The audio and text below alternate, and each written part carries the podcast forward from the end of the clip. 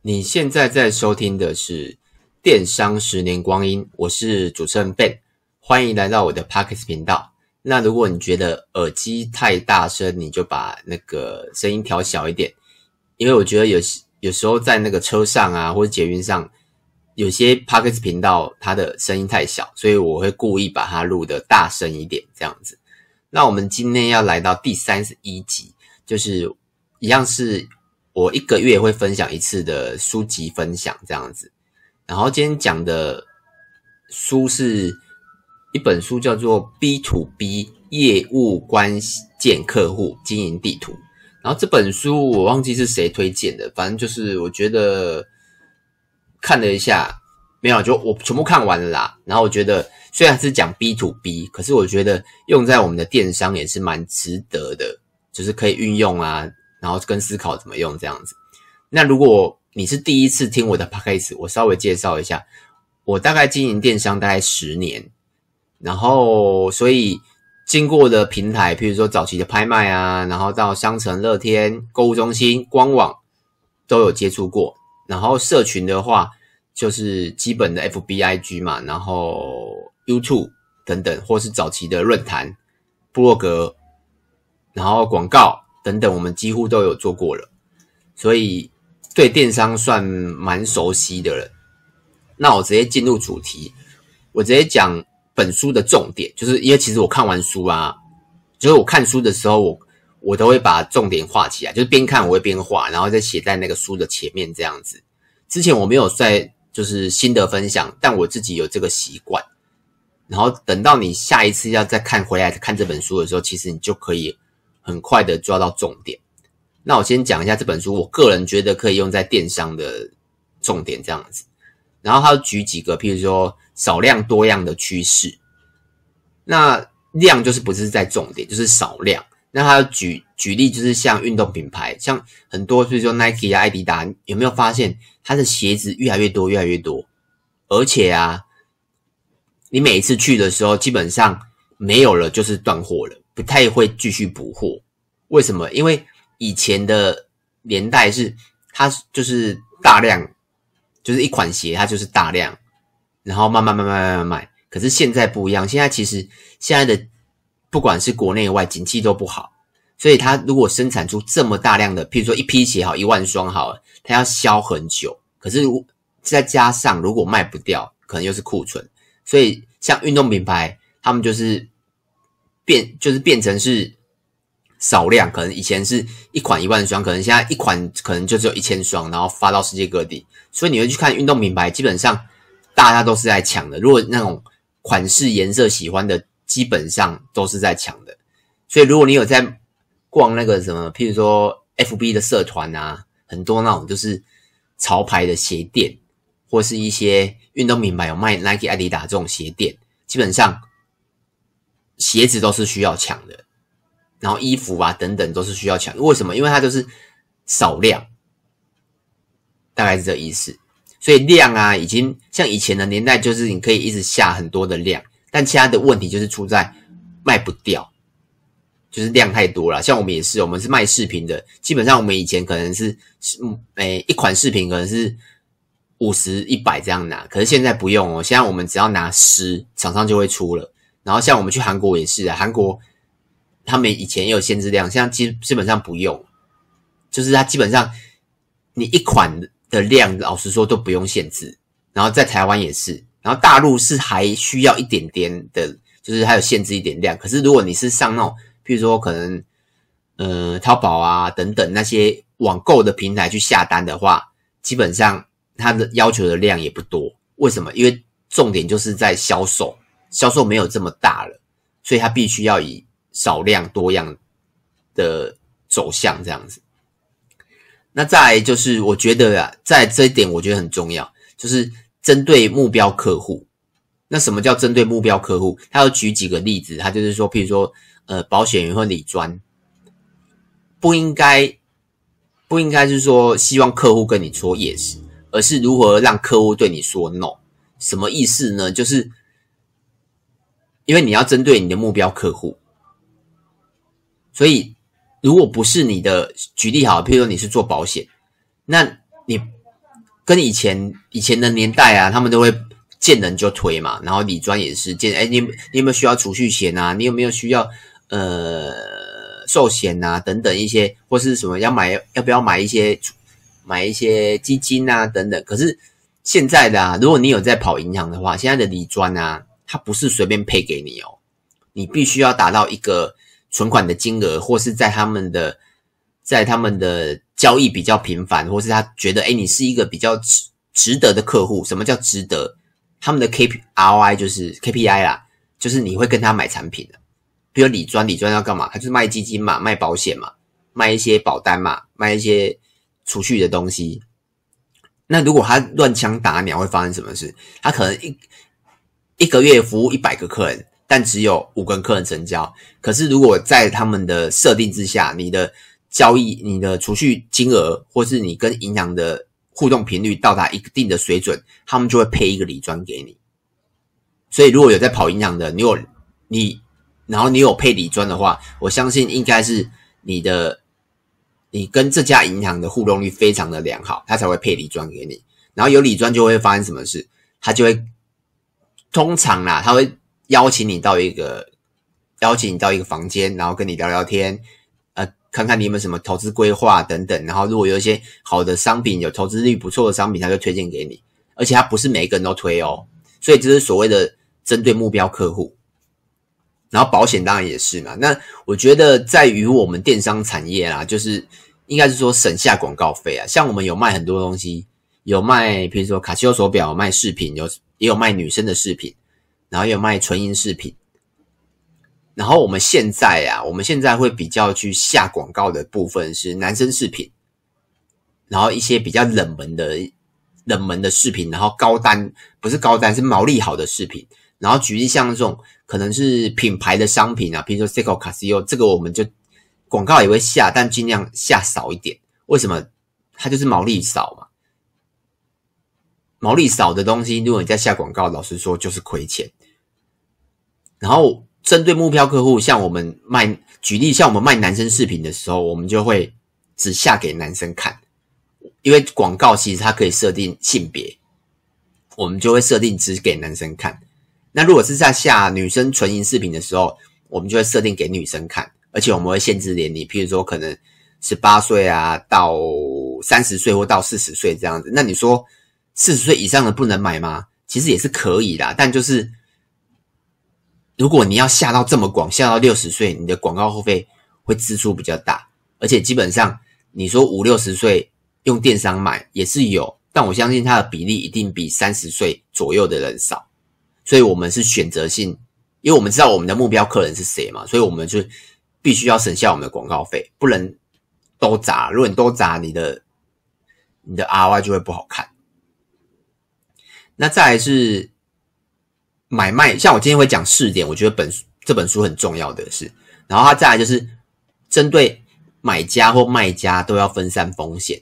那这个就是可以非常有很多举例，像如果你有听过我之前 Podcast 讲的题目的话，大家就知道风险。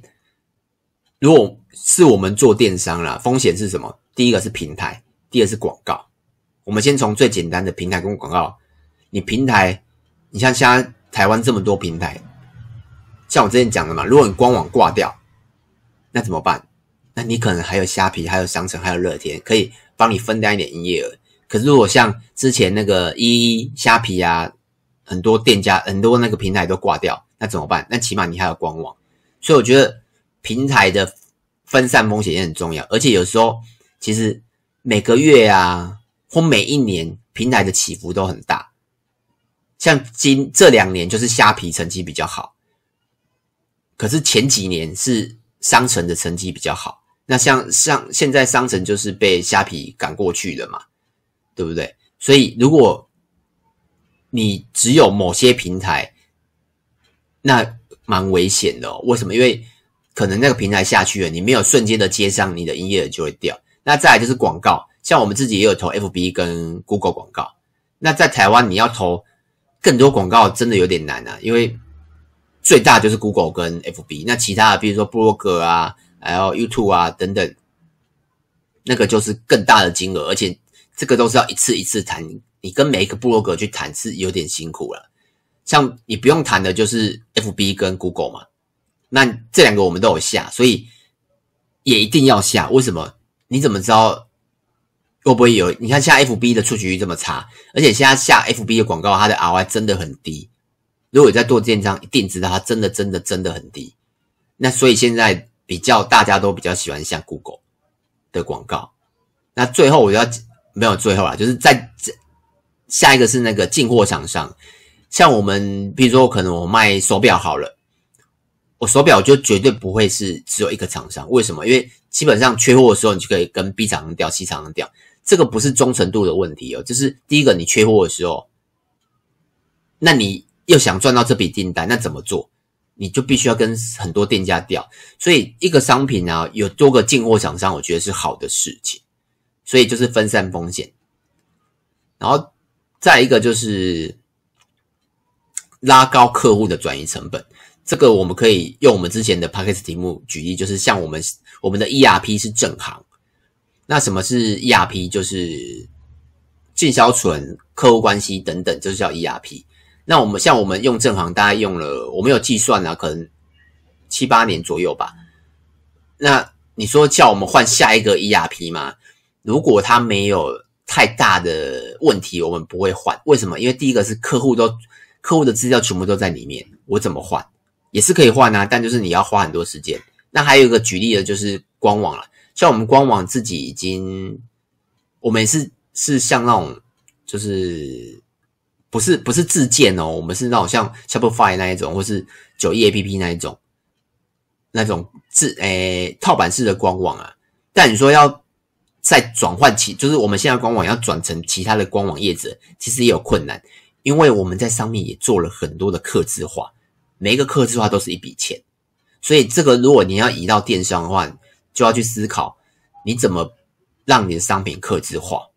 像我们目前哦，目前没有做到，老实说我没有做到，因为就可能还没有想到怎么客制化了，就是让客户的，不是说客制化，就是。怎么提高客户的转移成本呢？大概是这样子。那第二个大重点是价值要大于价格。那价值大于价格，大大家应该都知道嘛，就是就是要像譬如说 Apple 好了，Apple 为什么你要买 Apple？为什么？因为它在你的心中有价值嘛。所以如果啊，你做电商啊。你一直在讲价格，价格或是规格，比如说哦，这个规格是什么五 G，然后一秒传输多少，然后有三个插头，然后诶充电速度多少，那它就有点沦落于规格或是价格。可是，然后所以就容易比价。所以，嗯，他有讲一个啦，我觉得可以试用看看，就是比如组合商品，像组合商品这个我们也没有用到，但我发现很多。敬业会用，譬如说可能手环搭手表，那为什么要组合商品呢？因为它就是容易让你的价格模糊。为什么？因为你看哦，手环跟手表加在一起，那你要必须要找到这只手表的价格跟这只手表的价格，然后加起来你才知道哦，它这个价格合不合理。所以就是用一个模糊的方式。比如说，你可以买，比如说，我看我这个麦克风，我现在在录录音，这个麦克风，他可能买麦克风再送 A，再送 B，或是买麦克风搭什么，然后包装成一个价格，这样我就可能比较难去比价出，哎，这个价分别的价格是多少，然后大概是这样，然后再来就是商品上架的速度了，就是像这也非常好举例，像现在像秋冬嘛，像我们前阵子。今天是一月二十一号，今天比较温暖一点。可是今天的之前有一波寒流，大概就是大家都五诶五到十度吧，非常的冷哦。所以我们那时候秋冬的毛毛啊，还有一些脖围啊，秋冬的东西都卖很好，手套啊。然后我们厂商基本上每一家都被扫空，所以上架速度要非常快。像像我们那时候缺货，我们就是每一家都去找，然后只要有货的，我们赶快把它进进来。那你想一个问题，那没有货的店家怎么办？那就是没做到业绩啊。那再往我们这一层来看的话，我有卖，那我是不是就赚到业绩？那没有卖，是不是就没有业绩？所以拿不到货的人，他就没有营业额。那像我拿得到货，我们就有营业额。所以商品上架速度要快，尤其是那种季节季节性的商品，或是一些，譬如说像我们之前有卖防护护目镜，在去年二二三月的时候，那因为护目镜是算防疫商品，但没有限没有限制啊，就政府没有限制它，所以我们有卖护目镜。那我们护目镜是什么时候卖？我们是第一批卖，一月初我们就开始进货了。然后我们累积的大概卖了可能五六千只有到现在，为什么？因为我们是最早卖，应该说我们是非常非常早卖的店家，然后也找到很多进货厂商。因为你要卖到那么大的量，一定要非常多的店家才有办法让你有办法继续持续在卖这个商品。所以护目镜基本上我们没有缺过货，没有缺过货就很重要哦。所以你的商品上架速度一定要快，然后再来我就是觉得，就是他也讲一个，就是因为你要价值大于价格，所以你要强化的是感性的诉求，就是人家常讲的嘛，就是感性跟人性。然后这个我可以举一个，就是其他电商的例子啊，就是 One Boy，One Boy 之前不是有请一个那个郭雪芙，他有一个 slogan 有没有？穿比不穿还凉。对不对？就是哎，有点感性的，对不对？他不不强调商品的规格跟价格，他就是用这个句话来告诉你这件衣服，这这件凉感衣是什么意思。比如说他最近的那个冲锋衣嘛，就是那种保暖的，不是讲一件抵六件嘛？你会想哇，买一件抵六件呢？那一件两千多块，我抵了六件，而且春夏秋冬都可以穿。就会更让人家更想买，像这个我们自己也做不到啊，就是可能我们规模还太小。然后再来就是标准化跟差异化，就像我们有卖我们的耳环，我们的男生饰品有卖耳环。那标准化是什么？标准化就是卖一些，比如说水钻啊，可能有三米、四米、五米、六米水钻的，然后基本款。那差异化是什么？差异化就是你要开始，比如说。像现在很多耳环，它会做垂吊式的，或是耳环，其实它有很多变化，比如说耳骨夹，然后如果你有打耳骨的话啦，就耳骨夹，然后垂吊式的，然后水钻的，然后图腾的，就是你要慢慢有差异化。像我们自己也是，我们有卖耳环，差不多有上百款哦。像如果你去找电商卖饰品的，然后卖耳环的，老实说，你要超，你要让它超过五十款都难。但我们我们有超过一百款的耳环可以让你选，那就是所谓的差异化。你可以在我这边找到市面上几乎所有的耳环，所以如果你只有基本的，那那可能就是只是个入场券而已。那再来再来，我讲一下，我想一下，好好这个，那就是如果怎么当一个能够成交的业务，今天可能会比较长一点哦。我先跟大家讲一下，就是怎么当一个能成交的业务。然后他书中也有举例，就是先从喜好跟兴趣，然后跟这个人的周边下手。像这个啦，就是像我后来，诶，我之前有在录 Podcast 嘛，现在有在录了。然后之前有一个，呃，有一个不方便讲公司，反正就是一个行销公司，然后他他可能有在听我的 Podcast。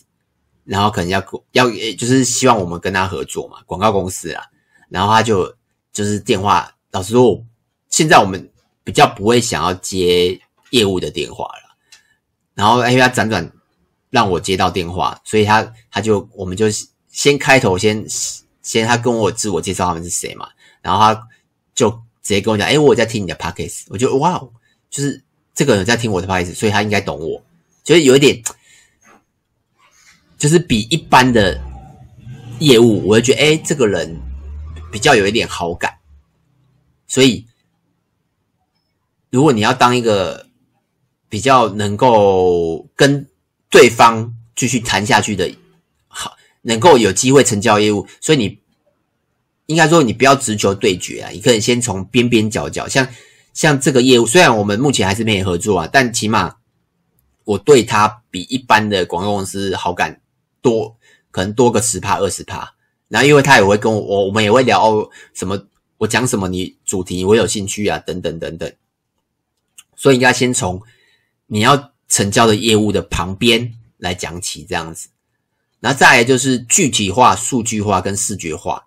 那他有举例啦，就是比如说可能我们的就是我们的东西很好，这个就是不好的说法。然后跟好的说法是我们的东西经过 ISO 认证。那 ISO 大家都知道知道嘛？但是我们的东西很好，那好在哪？对，这是所谓的具体化。然后数量化是什么意思？数据化什么意思？就是不好的说法是噪音会变很小，那好的说法是噪音降低三十分贝，就是他直接告告诉你数据。像这个如果用在电商的话，像很多那种，像我们后来有卖除臭袜，除臭袜它就会告诉你说可以销售百分之可能八十九十等等。然后像我们还有用在啊。防水就是基手表防水就基本的，我们就会告诉客人说防水等级多少，然后就是再就是用视觉化图表去说明啊，就是如果你要去跟空，像我们之前会去跟一些品牌公司谈一些业务，那我们就会告诉他说，哦，我们一年的卖了几只手表，然后我们用图表做，比如说可能一月就可能说从刚开始进的数量，然后我们。不会用那个数据数字，我们直接用视觉化的图表来，就是那种 Excel 的报表，就一直往上爬那种，就像股票那种往上，一直往上那种数据，就会让他让你就是让对方啦，让你知道哦，他一秒就知道哦，你想讲的是什么。然后最后一个就是客户的终身价值。那像这个，我们一直也在去思考。我们的客户的终身价值到底是价值多少钱？因为价值多少钱，你才有办法去投入你的广告费。就是有时候啊，为什么亏钱生意要做？像我有一个朋友是做电梯产业的，那如果你是在电梯产业啊，大概知道一台电梯可能是动辄一百万上下哦，甚至有更贵的，出街就是一百万上下的电梯。那老实说，卖一台赔一台。为那为什么要卖？原因就是他们是靠保养。如果你如果啊，你卖了一台电梯，基本上啊，就会签一个合约，就是几年内是要必须要给这家公司保养。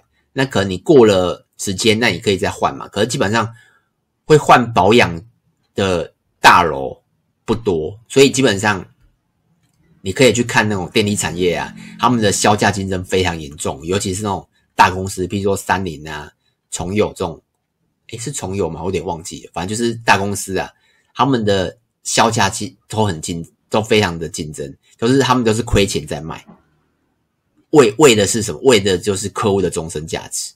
你想一个问题，他卖一台电梯，如果一台赔二十万，可是如果可以在三年内赚回来，然后第四年就开始回本，那为什么不做？所以他们就是为什么亏钱要做？那我们自己呢？我们自己因为我们的产业，我们的金额太小，我们就是可能客单价五六百块。那我们就要自己去思考，客户一年到底会买几次？如果你广告费一个广告费，ROA 是三百块好，哎，ROA 就五百块好，ROA 就是成交金额，五百块好了，那他也买五百块，那等于你赚零元嘛？那如果他没有再买的呢？那这个这个这个 ROI 就非常难看。可是如果他一他下一次再买，再买五百，就变成一千。那再过一一阵子再买就变一千五，所以你投了五百块广告费，其实可以赚到后面的钱，这是客户所谓的客户终身价值。所以你要去想你的产业客户的终身价值到底值多少钱，这样你才可以去投入你的广告费。那我们自己还在想啦，对，大概是这样子。那结论就是，我可以讲一下结论，结论就是产品的周期就是要快，然后品相也要不断的增加，然后。最后就是，如果有机会，就提供客制化服务，让他跑不掉。像我们自己有做到，就是周期快。像如果我们的产品呢、我们大概一个月会上大概可能二十到三十个商品，一个月哦。